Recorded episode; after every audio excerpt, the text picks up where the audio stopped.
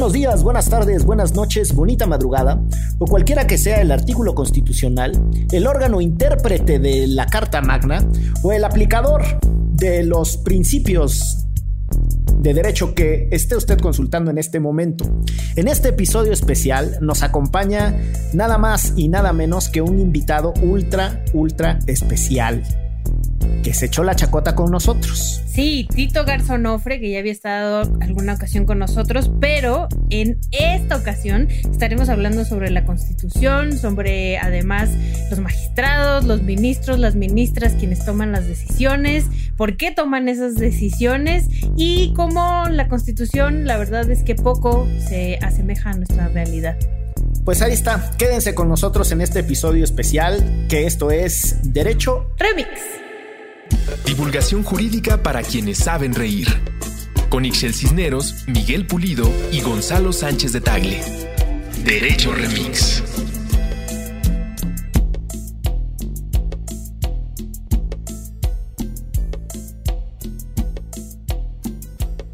Bienvenidas y bienvenidos a una emisión más de Derecho Remix. En esta ocasión, en un episodio especial que hará puente entre la quinta y la sexta temporada de este su podcast de divulgación jurídica favorito.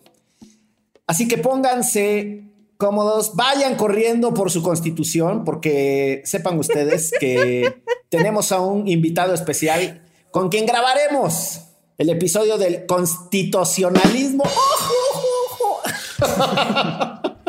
Pésimo chiste. ¿No te gustó mi chiste del constitucionalismo? No. Nos acompaña Tito Garzo Nofre. Las masas abogadiles ahora aplauden. Qué gusto estar aquí con ustedes en Derecho Remix por segunda ocasión. En más de 160 episodios se estaba viendo ya, ¿no? Es en ciento, si es la quinta temporada y son de 25 por temporada, multiplíquele 25 por 5 son 125. y 10 especiales, 135 veces nos hemos reunido a los micrófonos. Y es cierto, ¿eh? hay muy pocas personas que han, que han repetido en los micrófonos de Derecho Remix. Adriana Muro es una de ellas. ¿Y, ¿y tú? No crean que, no crean que, que hay este mano negra, ¿eh? No crean. No crean que son nuestros amigos, Adriana y Tito. No crean, no crean. Es raro, es raro ahí la, la vinculación con criatura y con toda la gente querida de, Sí. Del, del movimiento de derechos del humanos. movimiento de derechos humanos, es correcto.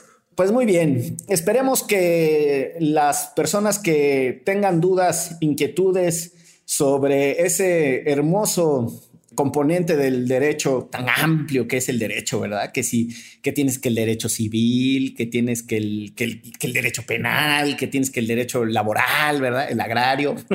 ¿Qué, qué tienes? Y una, y una de sus ramas más determinantes, que más afectaciones tiene y que además más ordena la vida pública es el derecho constitucional. A ver, yo tengo que hacer una, un paréntesis, como nos encanta. Eso, bienvenidos los paréntesis.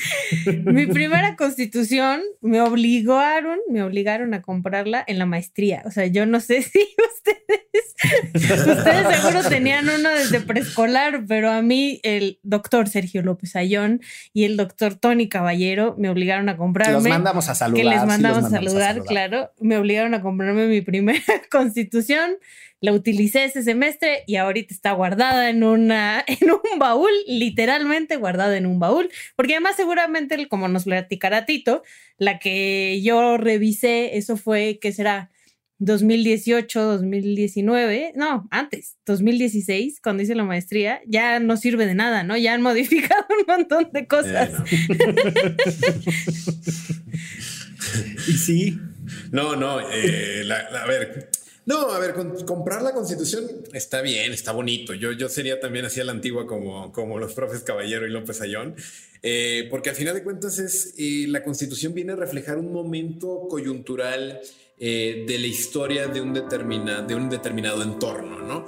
En ese sentido, la idea es muy romántica y muy bella. Obviamente no tiene ninguna practicidad porque esto se podría debatir eh, con, con muchos, muchos abogados y abogadas, pero sí existe en México un, boom por reformar la constitución, como si reformar la constitución significara eh, transformar la realidad de manera inmediata, ¿no? Entonces, sí, o sea, probablemente las, constituciones que, estudiamos Miguel y yo en la carrera no tienen eh, nada, nada, nada que ver con eh, cómo, está el estado de la constitución actualmente. Ahora bien, que esto haya cambiado la realidad en México, que haya, eh, reflejado una transformación de cultura, de hábitos de, millones de personas, ahí es donde quizás está uno de los, de los problemas más, más graves de tomarse la constitución así con esta, esta idea idílica y bella, ¿no?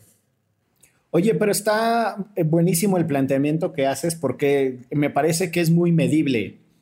Si podemos agarrar del 94 para acá, por poner un ejemplo, ¿cuántos tijeretazos y adiciones le hemos hecho a la Constitución? Y frente a eso, ¿cuántos problemas públicos se han resuelto? ¿Y cuál es la correlación entre haber modificado la, la Constitución y haber resuelto un problema público? Nos va a dar el telele. O sea, le hemos metido un montón de cosas a la constitución y fraseos y tal, que por ejemplo, pienso en la crisis de seguridad pública que tenemos, ¿no? Hablemos de la Guardia Nacional, ¿por qué no? Ahí está, para empezar por un tema, ¿no? Cada enero lo vamos a recordar como el momentazo en el que le dieron ese llegue a la Constitución para incluir esa reforma desde mi perspectiva totalmente militarista, ¿no? Que fue no solo la aprobación de la Guardia Nacional, sino la reforma constitucional que permitía que las Fuerzas Armadas participaran de manera extraordinaria y subsidiaria y un montón de calificativos que le pusieron ahí. Y que sin embargo pues ya vimos que más allá de lo que, de lo que se haya puesto ahí técnicamente y que, que está en el transitorio y que después estuvo en el decreto presidencial, pues la realidad es que los problemas de seguridad pública siguen siendo gravísimos. Y aunque el presidente diga que ya no hay masacres, pues ya tenemos la más cruenta de lo que va de, este sexenio con otra vez migrantes eh, guatemaltecos y nuevamente en Tamaulipas, ¿no? Este, es decir, no necesariamente hay una correlación de la reforma a la constitución y don Venustiano Carranza se estaría retorciendo de ver lo que le hemos hecho, este, y la solución de los problemas más, más particulares que viven las personas en su cotidianeidad, ¿no? No, ahí específicamente en el de la Guardia Nacional, por ejemplo, según entiendo, la reforma dice que este, tendría que dirigirla un civil, ¿no? y ya empezando por ahí, nos la pasamos por el arco del triunfo, ¿no? O sea, sí creo que a pesar de que esté en la Constitución, es este ejemplo de la Guardia Nacional, es solo un pequeño este, la punta del iceberg de cómo las cosas se modifican en papel, pero realmente en la realidad es otra cosa. No, claro, totalmente de acuerdo con el, con el planteamiento que, dicen. O sea, sí, sí en México, por lo menos en, en nuestro Oye, dice Tito, totalmente de acuerdo con el planteamiento que dicen y nosotros estábamos de acuerdo con el planteamiento que hizo. O sea, que él está de acuerdo con él mismo. Todos estamos de acuerdo. Es un círculo virtuoso esto, queridos. Es un círculo, es un círculo virtuoso donde, donde difícilmente podemos no estar de acuerdo con la forma en cómo los representantes se toman en serio la Constitución. Aquí me puse, me puse hacer la chamba y me ayudó un, colega ahí del instituto, el profesor Camilo Saavedra, que está haciendo un estudio sobre la cantidad de iniciativas de reforma constitucional. Ojo, no es lo mismo una iniciativa que una reforma, pero ya saben que aquí eh, parecería que decir que vas a reformar la constitución es redituable en términos electorales. Entonces, claramente el tema de la Guardia Nacional o de la militarización, claramente es redituable porque eh, aparecería que desde hace algunos sexenios existe avidez por tener mayor seguridad, por una guerra absurda entre buenos y malos, por no abordar el problema de las drogas de, forma integral. Entonces, lo que, lo que muestra eh, la cantidad de iniciativas de reforma constitucional es un considerable aumento desde el 97, llegando hasta 2017, eh, donde hay cerca de 500 iniciativas de reforma constitucional al año, ¿no? Esto, esto, esto es demasiado. Esto es demasiado porque esas 500 probablemente pasarán, ojo, ¿qué, serán? Unas entre, entre, entre 20 y entre, entre 50 más o menos hay, hay alrededor de cada, cada legislatura, ¿no? Entonces te habla constantemente de que cualquier cambio que involucre la Constitución, ¿no? Estemos a favor o en contra, como puede ser el caso de la Guardia Nacional, va a necesitar tiempo su implementación, su desarrollo en leyes secundarias. Y en esto yo creo que vale la pena hacer mucho, mucho énfasis aquí en, en derecho remix, ¿no? Yo creo que sí hay un problema cultural con la Constitución. O sea, en, México sí idolatramos a la Constitución muy cabrón. La vemos, la regalamos, le, hacemos comentarios, otros. Eh, Por favor, a mí no me la regalen. ¿eh? Forrada de gamuza. ahórrense la pena de que termine, ahórrense la pena de que termine en el baúl con la anterior. No, no, la verdad que, hay, hay, un fetiche constitucional muy fuerte por, por esto, ¿no? Y nos desentendemos de las leyes secundarias. En ese sentido, pongo el caso de la Guardia Militar porque salió, ¿no? Pero pero bueno, eh, eh, se va, ya está impugnada la reforma, está en la Suprema Corte, va, a decir en este año si es constitucional o no y demás tal, mientras ya hay trabajo en la Guardia Nacional por todo el país, ¿no?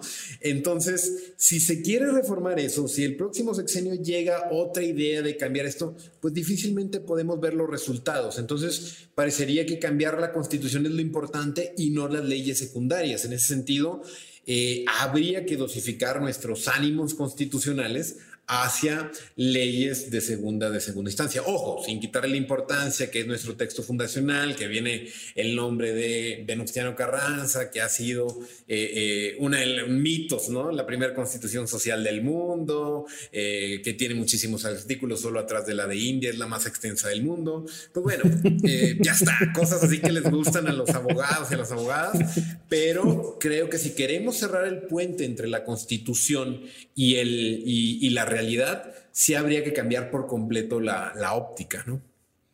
Oye, Tito, eh, aprovecho aquí para hacer un paréntesis. Quienes están escuchando esto quizá estén extrañando la voz del abogado más laureado Gonzalo Sánchez de Tagle. Eh, a quien mandamos saludar. Ah, si no es porque haya tenido un ataque de timidez eh, fulminante y esté guardando silencio y escuchando las interesantes reflexiones del doctor Garzonofre. Seguramente lo haré en el futuro, pero no nos acompaña en esta grabación y como dijo Chelagüera, lo mandamos a saludar. Y la segunda eh, cosa que me interesa subrayar es que la idea de mm, poder abordar el tema del, constitucionalismo va más allá de lo que se celebra la, la primera semana de febrero, ¿no? Eh, ahora un puente porque con esta idea de celebrar los días patrios eh, en, una, en una fecha próxima a cuando supuestamente ocurrieron los hechos. En el caso de la celebración de la Constitución, es el primer lunes del mes de febrero de cada año, cuando se tiene el asueto. No vayan ustedes a creer que lo que se celebra es el Super Bowl, aunque no faltará el despistado que por ahí diga, ay, qué buena onda que ya haya suelto después del Super Bowl para crudear a gusto. Aunque este año no coincidieron, pero el año pasado sí. Y el antepasado también. Pero bueno, el punto es que eh, en torno a las grandes celebraciones eh, patrias, se construyen mitos. Y ahora que decías, la primera constitución social del mundo, ¿no? Eh, y que tiene, me gustó la idea de que tiene más artículos solamente después que la Biblia. Y yo diría que... Que la de India, dijo, no dijo que la Biblia.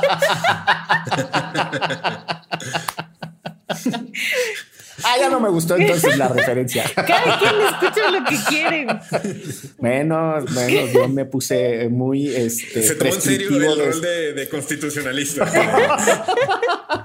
la, inmaculé tanto, la llevé a tal nivel de sacralidad que la asocié con la Biblia. Pero bueno, eh, y que solo es más difícil de leer eh, el Quijote en castellano antiguo que la Constitución mexicana y otros méritos atípicos que tiene. Pero hay una parte ahí que me interesa que es eh, cuando tú dices es fundacional, es un texto fundacional y ordena en alguna medida eh, pues nuestras instituciones, las relaciones entre los poderes, incluso el comportamiento, pensaría uno, de los políticos.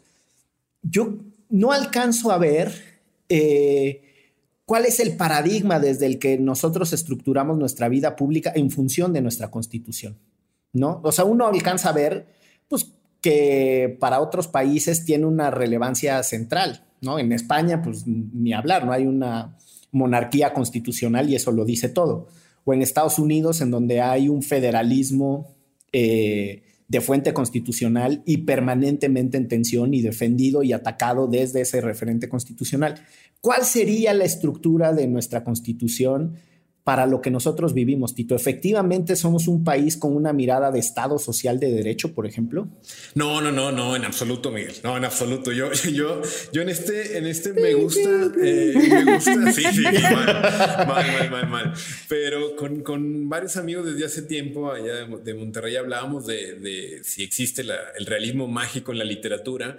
También podríamos hablar del constitucionalismo mágico en, en, en, en México, por lo menos en, mucho, en mucho de Latinoamérica, ¿no? Parecería que, que, se ensalza por un lado la forma y todo esto que, que, bien mencionas y demás, ¿no? Tal, pero lo cierto es que no hay, no hay que olvidar que, que, la constitución en aquel momento, en el 17, fue el reflejo de un momento coyuntural de una revolución, ¿no? Que después sirvió para aglutinar un partido hegemónico durante 70 años, ¿no? Entonces, al final del día, la constitución, los, los márgenes y la estructura que eh, históricamente ha tenido la, la, Constitución sirvió para, antes que limitar al poder, para disfrazar al poder de ciertos márgenes legales, ¿no? Y en esto con la clasificación eh, tradicional de los poderes metaconstitucionales. ¿Te acuerdas cómo nos lo enseñaban en la escuela? De que, bueno, existen poderes constitucionales como eh, que dura seis años el sexenio, como la designación de los secretarios de Estado y demás,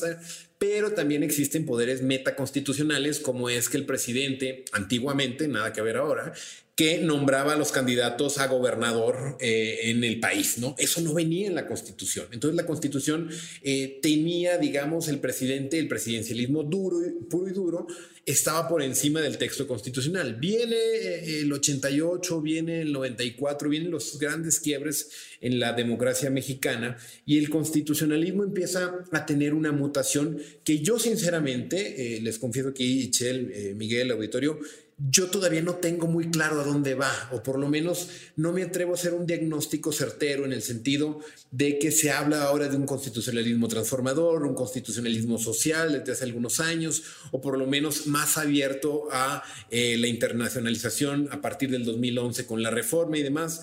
Lo cierto es que cada vez los actores que hacen que la Constitución cobre vida, como puede ser la propia Suprema Corte, el presidente al interpretarla, al aplicarla y la demás, yo creo que va tomando distintas direcciones. Lo cierto es que al día de hoy, simple y sencillamente, parecería que la Constitución está en un lugar marginal de la vida pública del país, por lo mismo, porque eh, no, se, no se sigue, y lo hemos visto, eh, ya dijeron en el caso de la Guardia Nacional, pero en la designación de, de, eh, presidencia de derechos humanos, de Comisión Nacional de Derechos Humanos, vemos también en cómo fue la designación de los magistrados electorales, vemos en la terna de ministros de la Corte, digamos ahora con los organismos constitucionales autónomos vemos cómo el discurso, o por lo menos la realidad, va rebasando la Constitución. Y, insisto, la leemos y vemos derecho a la movilidad, que lo celebraron hace algunas semanas, apenas ahí en, diputados que ya lo incluyeron.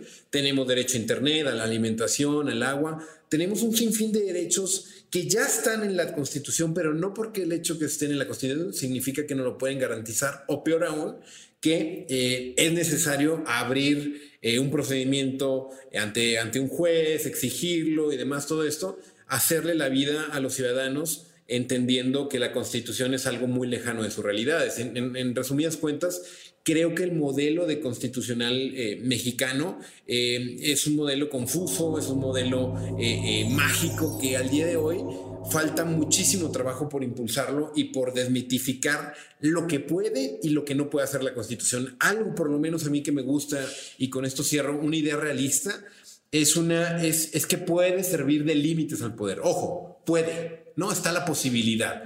Obviamente si eh, tenemos un Congreso eh, con sobrerepresentación, un Congreso donde eh, pueden impulsar una mayoría absoluta de algún determinado partido, pues claramente la Constitución va a solamente dar pautas de conducta, pero dependerá de los actores políticos si la siguen o no. La racionalidad para abordar el tema constitucional claramente depende del poder político y no hay que olvidar que se llaman Constitución Política de los Estados Unidos Mexicanos. No hay que olvidar que la cara de la misma moneda te habla de derecho y de política, te habla de poder y de derecho. En ese sentido, tendríamos que tener textos constitucionales, normas constitucionales más afinadas, más finas, para poder que esos límites no, no, no se lleguen a sobrepasar por parte del poder político o del poder o del poder privado o de cualquier poder que, al día de hoy parecería que eh, no sirve eh, de mucho estos límites que marca la Constitución.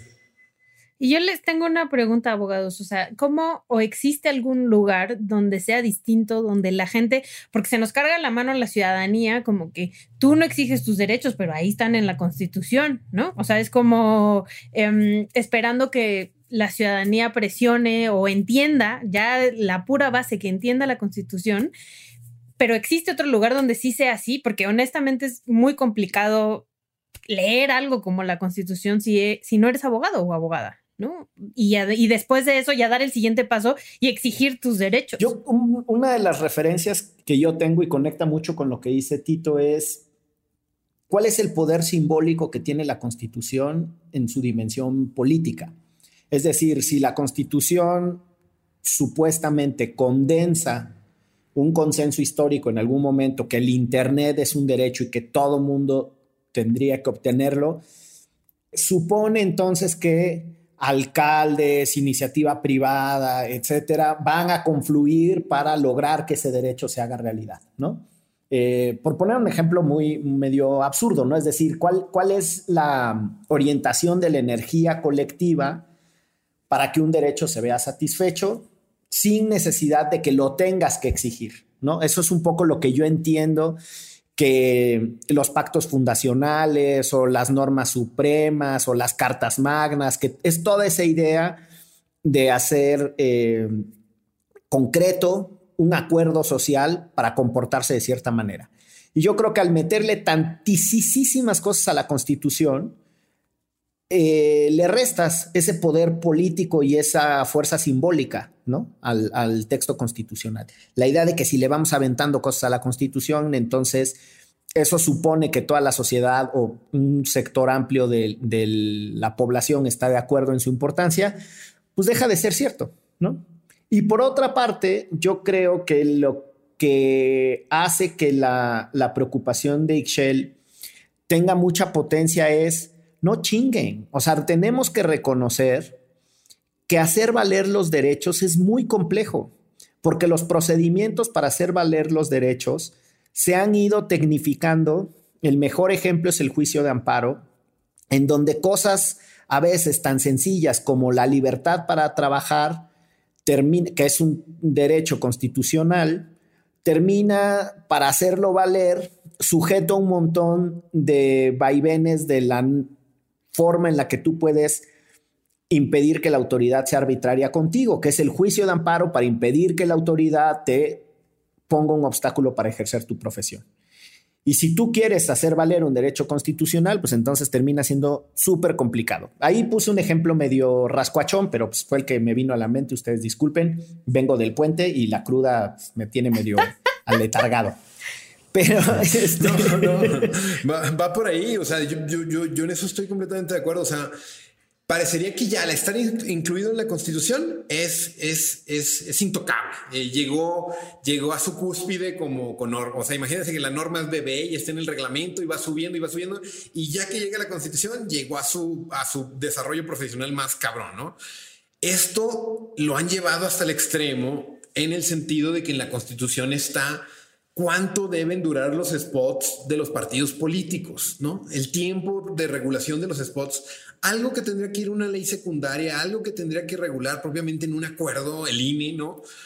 está en la Constitución, ¿no? La Constitución sí se ha llegado a tecnificar al grado donde invita a desentenderse de la misma. Ahora bien, si, si la pregunta es cómo, cómo poder abrazarla o conocemos algún espacio donde donde eh, la ciudadanía en general, el pueblo tenga, tenga más conciencia de la misma. Yo creo sinceramente que, los primeros responsables de esto serían, serían, serían los gobernantes. Si los gobernantes aceptan los límites, aceptan las reglas del juego, yo creo que es una idea de un republicanismo naif, ¿no? Como que todas las personas, independientemente de su condición, de sus necesidades básicas, estén cubiertas o no, tienen que saber de constitucional, verdad, tal, tal. Yo creo que por eso, en un contexto tan desigual, tendríamos que tener mejor representación política, que se tome en serio la constitución o que pueda incluir en un proceso muchísimo más abierto y plural para que las personas se interesen en las mismas. Ahora bien, esto al final del día yo creo que en este contexto político a mí nunca me había pasado tanto que había defendido el derecho, ¿no? O sea, cuando había sido tan crítico y los abogados y tal, tal, yo creo que el, componente jurídico en, los actuales contextos políticos tiene un papel de certidumbre, un, papel de seguridad jurídica, ¿no? ¿Qué, ¿Qué, certeza a mí me da que, que el presidente se quiera o no reelegir y que tenga que decir que él no se va a reelegir? A mí me da igual lo que tú digas, presidente, ¿no? yo tengo la confianza de que hay una constitución que te marca las reglas del juego. ¿Quieres cambiarlas? Bueno, para eso existen procedimientos agravados, difíciles, cada vez más técnicos, tal, pero es para evitar que la constitución se cambie como, como cambiamos de ropa, ¿no?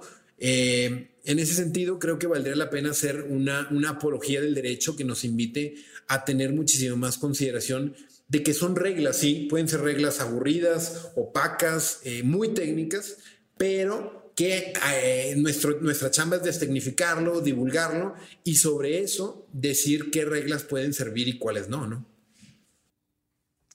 Si les parece, vamos a hacer una pausita. Este, regresamos a otros temas todavía más intensos y más folclóricos. Y para aquellos que no han entendido por qué eh, la Constitución y la Biblia tienen una vinculación, nada más les recuerdo que Tito acaba de decir que la Constitución es contradictoria en sí misma, a veces con contenido mágico. Ahí está, es como la Biblia. Vamos a una pausa en Derecho Remix.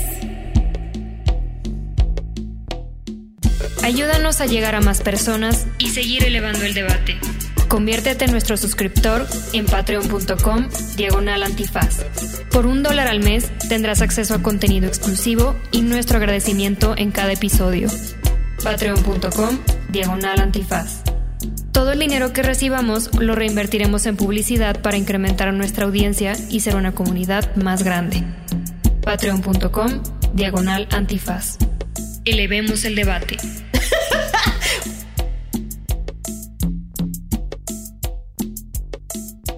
Pues volvemos a este episodio especial de reflexiones constitucionales. Ay, cómo me gustó mi chiste. Sí, ya me di cuenta. En, el Instituto de Investigaciones Jurídicas van a abrir una disciplina de investigación, el constitucionalismo. O sea, hasta Ixchel se ría de manera alegre de mi chiste, lo voy a repetir. Sí, estás echándole muchas ganas. A lo mejor ya para el final sí me voy a. No sé si reír de manera alegre o burlar de tantas veces que dices tu chiste. Pues muy bien. Estamos hablando eh, a propósito de nuestra Carta Magna, de muchos de los temas que generan confusión en la ciudadanía. Y uno de ellos, Tito, es quién interpreta la Constitución. Porque, ok ya dijimos que es un acuerdo social, es un acuerdo político, tiene alguna dimensión fundacional, está bien, ya fuimos y lo pusimos. Pero da la casualidad que una vez escrito y una vez publicado eh, y una vez regalado a Excel ya con su así su, pasta de macramé con sus este, letras de hilo de plata. Mi dedicatoria de Tito. su dedicatoria de Tito. ya está ahí la constitución, pero Excel abre, Excel entiende que dice una cosa y su marido va a entender que dice otra. O sea, la constitución, a pesar de que se supone que genera un consenso y un acuerdo, tiene la chingadera que después está sujeta a interpretación y entra en conflicto y necesitamos árbitros que destraben esos conflictos. Y pues eso a mí sí ya me causa hasta rubor cuando uno explica que el consenso no lo fue. Que sucede mucho con, sucede mucho con la clase política, ¿no? Que justo una bancada presenta algo y la otra dice que es inconstitucional y entonces entramos al, a los dimes y diretes de un lado y del otro porque la bancada del color azul dice que no y la bancada del color rojo dice que sí. Entonces, bueno, digamos que el guinda, porque ahorita el azul y el guinda están muy peleados. el rojo y el azul ahorita tienen varias alianzas. Está revuelta la paleta de colores. Sí, ¿cómo explicamos eso? ¿Y cómo, y, quién dice sí? ¿Alguien, y o sea, quién dice sí? Los, los azules tienen razón, los rojos tienen razón. Sí, sí, sí, ya, ya, No, no, eh, em, Totalmente, eh, eh, hablando del, componente político de, la, de, la, constitución, ¿no? Eh, esta idea de interpretar, Ichel, para que no, no parezca una paleta este, de Bob Ross, ¿no? O, que cambie por completo los, los matices ideológicos del componente político de la constitución, pues se supone que deben existir árbitros objetivos dentro de lo posible o que tengan una cierta carga ideológica eh, dependiendo de eh, la nominación en turno, ¿no? que depende del presidente, que me refiero a los 11 eh, ministros y ministras de la Suprema Corte de Justicia de la Nación. Personas cuyo cargo es de 15 años, que son los intérpretes últimos de la Constitución, se encargan de, declarar normas inconstitucionales y toda esa parafernalia pero pues lo cierto es que ni siquiera está claro la, ideología de estos, de estos árbitros, ¿no? Es como, como en el fútbol, ¿no? Ya sabes que te va a tocar el chiquimarco, ¿no? Sabías que era un formalista y sabías que hay alguien que no se podía permitir ninguna falta en absoluto. Bueno, tenías que andar con cuidado con el chiquimarco te tocaba un clásico, ¿no? Eh, el Boni, te quedaba el Bonifacio, Bonifacio Núñez. El Bonifacio este, Núñez, que corría para atrás hecho la madre. Exacto, exacto. Pues le, le gustaba jugar, ¿no? Le gustaba que, que hubiera pleito, tal, tal. Pues bueno, sabías más o menos identificar a los árbitros. Lo cierto es que eh, parecería que de un tiempo para acá esta clasificación de ministros liberales o, conservadores, progresistas y retrógrados y demás, pues está totalmente mezclada. Eh, existen eh, ministros que son más técnicos, que algunos son más discursivos y demás, pero no queda claro que los árbitros tengan una noción clara de su concepción del derecho y de la constitución. Esto puede llevarnos a, aclarar un escenario catastrófico, como fue lo de la consulta, como fue lo de la consulta popular, ¿no? Jurídicamente no había alguien que apostara a favor y resultó que, ganaron eh, los que estaban a favor de la consulta por declararla constitucional eh, por un voto, ¿no? 6 a 5. Esto te habla pues de que también tiene mucha influencia el poder político y que en momentos actuales habría que fijarnos también muchísimo más en quiénes van a regir la, eh, la aplicación última de la Constitución, ¿no? Que al final de cuentas van a ser estas 11 personas que, a manera de broma, se dicen que tienen el monopolio de la justicia en el país. Nos guste o no, estas 11 personas, más allá de los colores, van a decidir si una ley o si alguna regla es constitucional o no. Se van a tardar años, se van a tardar, pues la Guardia Nacional ya la vimos, ¿no? La Guardia Nacional ya tiene cuarteles cada vez más, cada vez más recursos y más y el caso apenas se va a solventar este año, ¿no? Entonces, pues bueno, no, no existe propiamente, no existe propiamente certidumbre, ¿no? Eh, y en ese sentido, quizás así nada más de, de, pasada para mandarle un saludo a todos los amigos, pues el, Tribunal Electoral también se asume como un guardián de la Constitución en materia electoral, ¿no? La propia Constitución dice que el Poder Judicial va a tener un tribunal especializado en materia electoral. Esto es curioso, ¿no? No en materia eh, eh, eh, de derechos sociales, no en materia de propiedad, no en materia de derecho electoral, por, el, por la historia en, la materia, por el fraude, por la cultura, van a existir eh, siete intérpretes autorizados de la Constitución en materia electoral, que es el Tribunal Electoral o la Sala Superior del Tribunal Electoral del Poder Judicial de la Federación. Y estos pues son los árbitros para, eh, para la democracia, ¿no? Son los árbitros del juego político a los que también hay que ponerle muchísima atención, a los que claramente la designación igual depende de, un componente ideológico, político. Unos llegan azules, se vuelven guindas, unos llegan rojos, se vuelven guindas. Otros llegan guindas y se vuelven azules. Flor azul, espinas rojas, flor azul, espinas rojas, flor azul, espinas rojas. Sería mucho más fácil si no fuera daltónico. Hay, de verdad que eh, cada vez menos certidumbre respecto al árbitro y esto creo que nos lleva a un escenario donde, volviendo al tema inicial, lo político, donde lo discursivo, donde dices, ¿para qué me tomo en serio la constitución? ¿Para qué me tomo en serio el realismo eh, mágico si puedo vivir eh, completamente en un mundo eh, en el que no importa que diga que existen derechos o se toman en serio? Es un trabajo bien complejo, bien, bien, bien, bien paciente y en el que claramente involucra eh, muchísimo trabajo de designaciones de los jueces. Que no se nos olvide que no es un tema que, solamente eh, depende de los políticos, sino que depende de toda la ciudadanía. Es igual de importante la elección de ministros, de, jueces constitucionales, de magistrados electorales, que de nuestros representantes populares. Oye, Tito, dos cosas muy mm, concretas. Seré breve, como hubiese dicho el abogado más laureado. Una es... Ibas a mentir igual. Pues, igual, es, es un homenaje en ausencium. este... Qué interesante que la Constitución refiere de un árbitro especializado en temas electorales y volviendo al, tema de los consensos o los acuerdos sociales, para mí eso significa que tenemos una obsesión eh, con la cuestión electoral derivado de la historia de partido único, etcétera, lo que sea, pero que al final eh, no le hemos puesto el mismo énfasis a otro componente que supuestamente era el relevante en nuestra constitución. ¿Por qué no tenemos un tribunal especial en la satisfacción de los derechos sociales, si esa era la gran contribución del siglo XX de nuestra constitución, ¿no? O sea, solo me, llamó la atención el, encuadre que, le diste. Y el otro componente que, me parece muy eh, particular es estos 11 ministros que tienen el monopolio de la justicia, ¿no? Tomando la referencia que hiciste, pues ahora resulta que son todólogos, ¿no? Y los campos del derecho tienen unas esquinas de especialización ultra, ultra complejas y sofisticadas.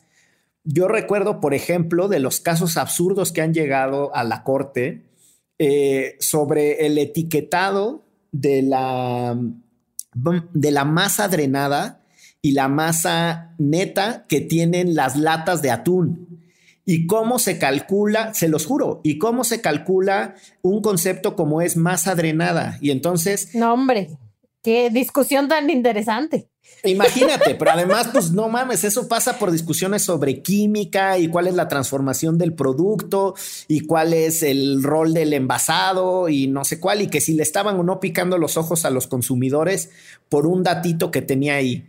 Y yo digo, ¿y ¿Será que ese mismo ministro que está discutiendo sobre masa drenada después va a discutir sobre telecomunicaciones y después va a discutir sobre derecho al agua y después va a discutir sobre los tipos penales y el feminicidio?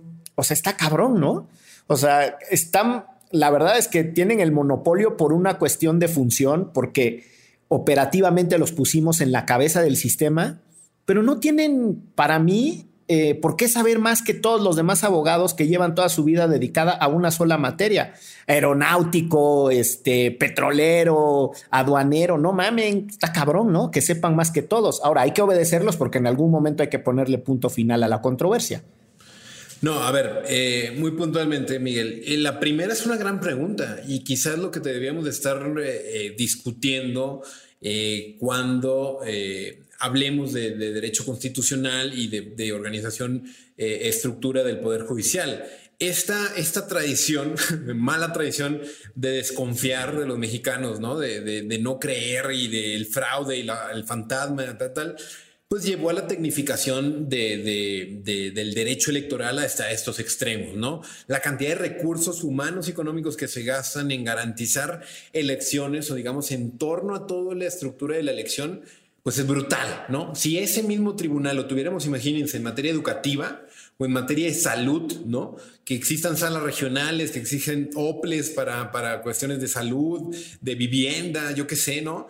Pues quizá tendríamos ese impulso. Lo cierto es que eh, los derechos de corte social siempre han tenido ese mito, ¿no? desde ya hace muchas décadas que cuestan que, cuesta erogar dinero, al Estado le cuesta crear eh, eh, políticas públicas para solventar estos derechos. Todos los derechos cuestan, algunos más, algunos menos, pero la libertad al final del día también va a costar con un componente económico porque implica, implica seguridad, implica tránsito, implica aduanas. Entonces, esa es una pregunta que quizá hay que hacerla hacia eh, el futuro de, de, ver qué derechos necesariamente se les puede exigir que tengan una garantía jurisdiccional especializada, ¿no? No solamente el derecho al voto, los derechos de participación política que, caen en la urna del, electoral.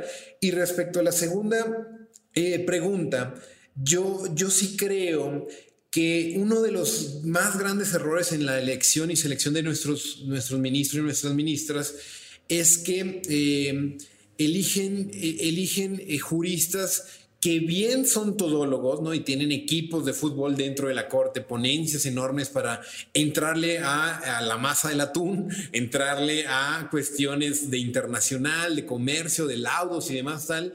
Y yo creo que al final la figura que tenemos, o el rol que debería de ejercer un ministro, una ministra, debería ser alguien que tenga clara su concepción sobre la justicia y su concepción sobre el derecho. ¿No? Al final del día recae muchísimo trabajo sobre un ministro que dice arriba o abajo, ¿no? Voy a sentenciar esto a favor o en contra y el equipo, eh, la ponencia, los secretarios y todos los oficiales de la corte, pues van a tener que hacer la chamba, ¿no? Es cuando, cuando el profesor te decía, eh, les encargo esta tarea, averígüenme sobre qué es el amparo, ¿no? Y ya llegas al otro día con mil páginas sobre el amparo, ¿no? Un poco esa, esa tendencia de, de todólogos o, o, esa tendencia de, de, resolver cualquier cosa en el ámbito jurídico, yo creo que eh, se va a resolver porque así, así está construido el derecho y porque así están los equipos en la corte.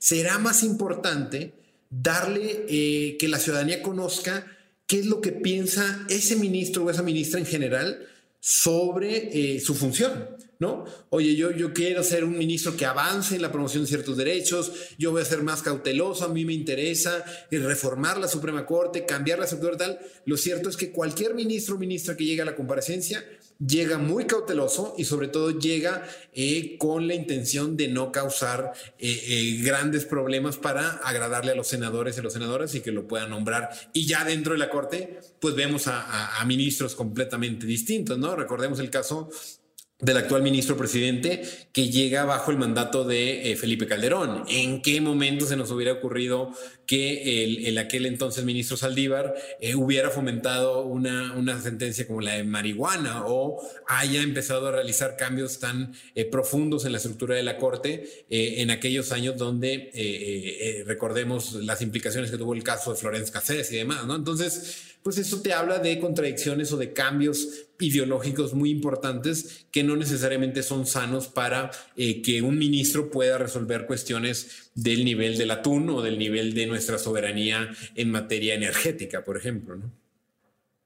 ¿Y cómo, eh, digo, ahora en el momento en el que estamos y el poder judicial está bastante golpeado y con poca credibilidad con muchas personas, eh, ¿cómo tendría que reaccionar o cómo volver a ganar esa confianza?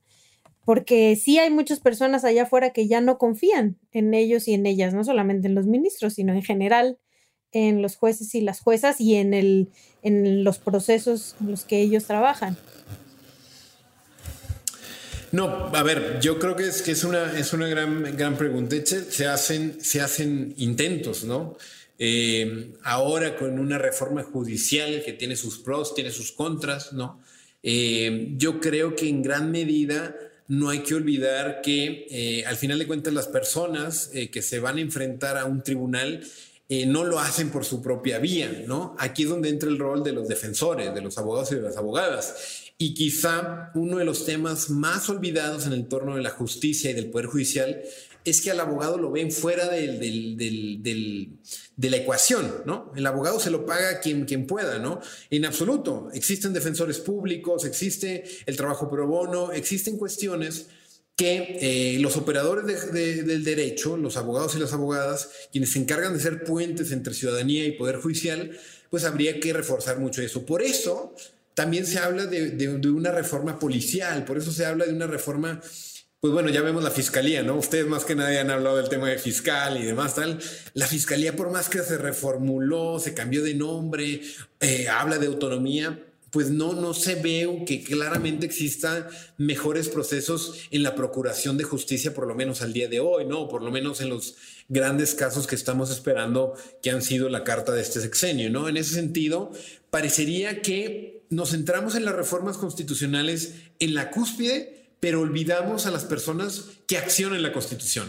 Y no nada más los ministros y los magistrados electorales que lo interpretan, sino y sobre todo los que vienen en los peldaños muchísimo más inferiores, que son los, los policías, los ministerios públicos, los fiscales, los jueces locales, los jueces de distrito. No puede ser que se hable de una gran reforma judicial y no esté el poder judicial local.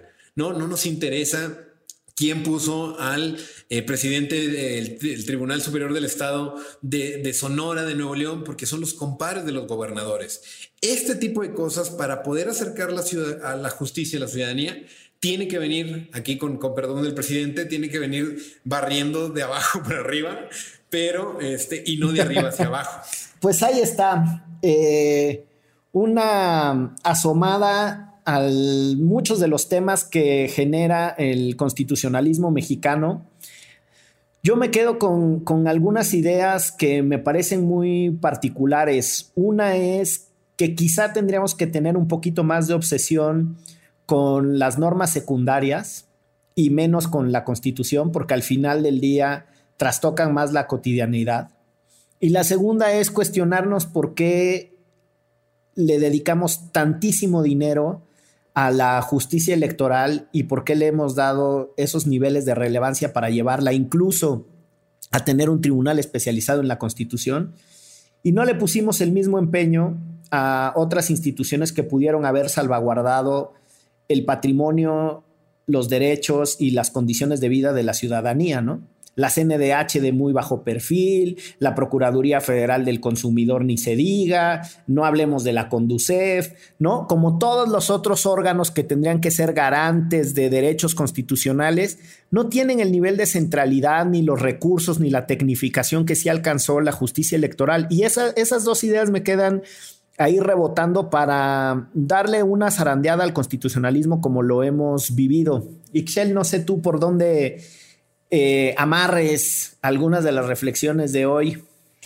No, a mí justo lo que me queda em, pendiente, digamos, es más de este tipo de ejercicios que tú lo haces mucho, Tito, sobre cómo aterrizar todo esto, ¿no? Y cómo poder, eh, en, en, mi caso, desde el periodismo o en la ciudadanía o en una organización de la sociedad civil, cómo poder incidir en estos procesos y no solamente quedarnos como observadores y observadoras. Es complicado, entonces por eso este, agradezco los esfuerzos que haces y también los esfuerzos que se hacen desde acá, desde Derecho Remix, para que todas y todos podamos saber de qué están hablando y podamos como siguiente paso participar, ¿no? Y también entender quiénes son estas personas que toman las decisiones y que al final de cuentas eh, nosotros podemos ser partícipes, como bien decías, Tito, de cuando se les elige, ¿no? Y, empezar a, exigir transparencia y rendición de cuentas en, en este tipo de bueno, cuando se les dan este tipo de puestos. Entonces, sí creo que, que hay ahí una cosa de nosotros tenemos que involucrarnos más, pero también, pues se agradece mucho que haya personas como ustedes que nos ayuden a, trascender por ese camino. Y antes de irnos y de que Tito nos comparta sus reflexiones de cierre, vamos a hacerle una pregunta no esperada. Ah. ¿Por qué no fuimos? Ah, no. Todas y todos los escuchas de Derecho Remix, ministras y ministros de la Corte, magistrados de la Sala Superior del Tribunal Electoral, jueces eh, de barandilla. Tito para ministro. Coyotes, van a escuchar por primera vez en exclusiva en Derecho Remix que Tito nos va a confesar cuál es su artículo constitucional favorito y por qué. Súper ñoño. Pues. Estaba así. ¿Quieres, ¿Quieres ser papá? No sé. Sí vamos a hacer la, sí vamos a hacer la boda después, cuando no haya COVID. Algo más interesante. Oye, sí, nos deben, nos deben otra boda, ¿eh? Por cierto. Sí. Esperaba. Súper clavado. Esperaba esto menos, menos. Esperaba todo menos esto. ¿Cuánto te dura un rastrillo, no? lo mismo que lo mismo que una reforma. No, que va, güey. Una reforma este, se, echa para abajo rápido. Mira, te, voy a ser, les voy a ser sincero. No vas a salir con que todos son de la Constitución y a todos los quiero por igual, ¿eh? No se vale. No, no, no. Como mamá. Creo que, creo que el cuarto es mi favorito, pero déjame te digo por qué porque siempre lo utilizo de ejemplo porque viene todo. Viene vivienda, viene deporte, alimentación, niñez, internet, agua. Entonces cuando, cuando me quedo sin ejemplos, como dice el artículo cuarto, es el cajón desastre. Igualdad viene por ahí. Entonces creo que le tengo cariño porque es una capirotada ese, artículo. Viene, viene, o sea, viene más que de chile dulce y, y, manteca. Viene, viene de todo ahí. Entonces le tengo, le tengo cariño porque parece una constitución por sí misma el artículo cuarto constitucional. Mira tú. Y, quizá por, por último, así, así, nada más por, por, terminar, o sea, yo creo que la reflexión después de, de rebotar ideas con ustedes y demás tal, yo creo que, que la clave es saber que importa mucho la constitución, pero importa más quienes se encargan de, aplicar la constitución, ¿no? Entonces, eh, y no solamente ministros y magistrados, sino, eh, sino operadores del derecho, ¿no? MPs, abogados, eh, policías, demás, servidores públicos, y, hay que dejar de ontologizar, ¿no? a las cosas, ¿no? La constitución dice, la constitución dicta, no, la constitución plasma eh, un texto y sobre ese texto las personas lo van a aplicar o lo van a poder interpretar a distintas maneras. Entonces, por ahí sería un poco este, estas reflexiones también aprovechando eh, pues que es puente y que también venimos saliendo y demás. Seguramente si le echamos una pensada podrían venir reflexiones muchísimo más sesudas, pero, pero yo creo que sería basta de idolatrar a la constitución pongamos en la, en la palestra a aquellos que se encargan de interpretarla. Buenísimo. Pues muchísimas gracias, Tito, por venir a este episodio especial de Derecho Remix. Eh, siempre es un gusto platicar contigo y como Ixchel me sumo en agradecimiento a los esfuerzos que haces por hacer que el derecho sea más comprensible, menos críptico, menos oscuro y eso, sigamos echando el cotorreo y las puertas de Derecho Remix siempre están abiertas. Lo que sí es que estén abiertas no significa que te vamos a dejar entrar, ¿verdad? Pero Oye, es otra cosa. Pero a mí sí me gustaría que Tito nos hiciera una recomendiza de qué podríamos ah. leer como para entender un poquito más, ¿no? Que, o sea, yo aquí más que recomendar, ya estoy con mi papel y pluma para ver qué tengo que leer igual que nuestra audiencia. Arránquese con la recomendiza, Tito. No, bueno, eh, primero agradecer eh, eh, rápidamente, de verdad, que, la admiración. libro. sí, claro, claro, claro. El libro de Gonzalo. también quería aprovechar para que estuviera Gonzalo para darle las gracias de, de, su libro. Yo creo que es lo que hace falta imaginación para repensar la profesión y repensar el derecho. En concreto, para el tema, para el tema constitucional, lo cierto es que desde hace tiempo no existe un buen manual o no existe un libro de texto, ¿no? En ese sentido, tendemos que andar buscando para, para el tema de federalismo tales autores, para el tema de corte tal y demás tal. Tendría que estar un trabajo eh, muy, muy, muy disperso eh, eh, a propósito de, de, artículos y de especialización que ha tenido la Constitución. En ese sentido, yo me atrevo más desde, desde, el ámbito teórico, más para entender un poco la Constitución. Yo creo que, que, que las tendencias del, del, constitucionalismo latinoamericano de Roberto Gargarella pueden servir mucho para entender el componente político, para entender lo que pasa, no, no, no como una idea idílica de la Constitución, sino como algo propiamente en movimiento políticamente activo, ¿no?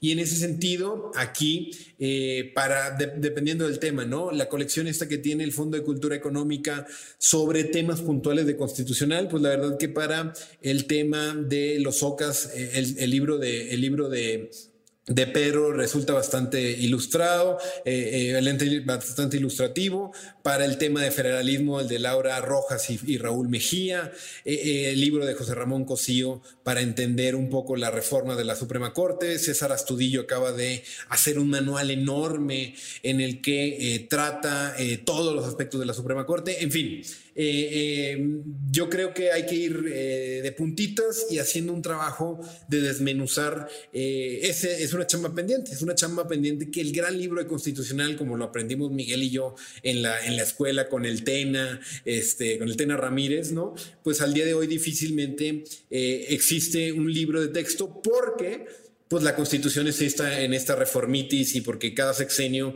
existen más de 600, 500 iniciativas de reforma. Entonces habrá que eh, movernos rápido y habrá que reaccionar de forma rápida para abordar estos, estos temas. No, pues tengo mucho que leer, ¿no? tengo mucha tarea. Ahora vente tú a jugar con mis hijos para que yo me pueda poner a leer todo eso. Muy bien, muchas gracias Tito. Nos vamos. Esto fue Derecho Remix. Divulgación jurídica para quienes saben reír. Con Ixel Cisneros, Miguel Pulido y Gonzalo Sánchez de Tagle. Derecho Remix.